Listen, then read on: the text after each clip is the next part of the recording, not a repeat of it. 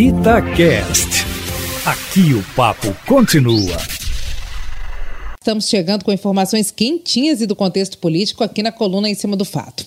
A tão criticada Coronavac, primeiro porque era feita em parceria com a China e depois porque teve eficácia geral de 50,38%, por enquanto é efetivamente a única vacina que temos, já que a outra vacina liberada, a de Oxford, ainda não chegou ao Brasil. Graças à Coronavac, produzida no Instituto Butantan em São Paulo, a imunização já está começando em todo o país, mesmo que de forma tímida e, no primeiro momento, apenas para os grupos mais prioritários.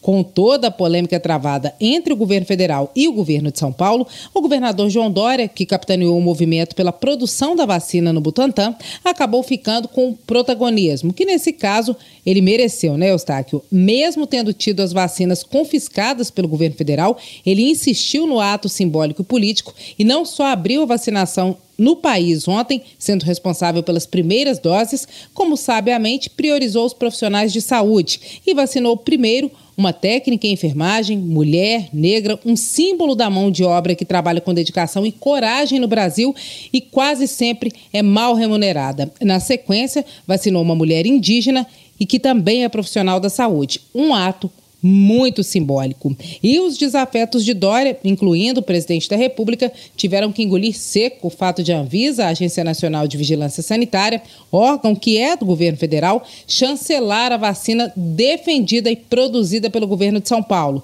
e aceitar que o socorro ao Brasil chegou pelas mãos de um governador quando deveria ter partido da União Eustáquio Ramos. No meio de toda essa confusão, Minas Gerais é um dos estados com a melhor organização para distribuir e vacinar a população. E já está com agulhas, seringas e refrigeradores comprados e distribuídos, sendo que seringas e agulhas são suficientes para vacinação em duas doses de quase toda a população mineira. E em entrevista exclusiva a Itatiaia, o governador Romeu Zema adiantou que os primeiros a serem vacinados hoje serão profissionais da saúde. O governador Romeu Zema disse hoje, durante entrevista a Itatiaia, que até o meio do ano espera que a população mineira esteja imunizada.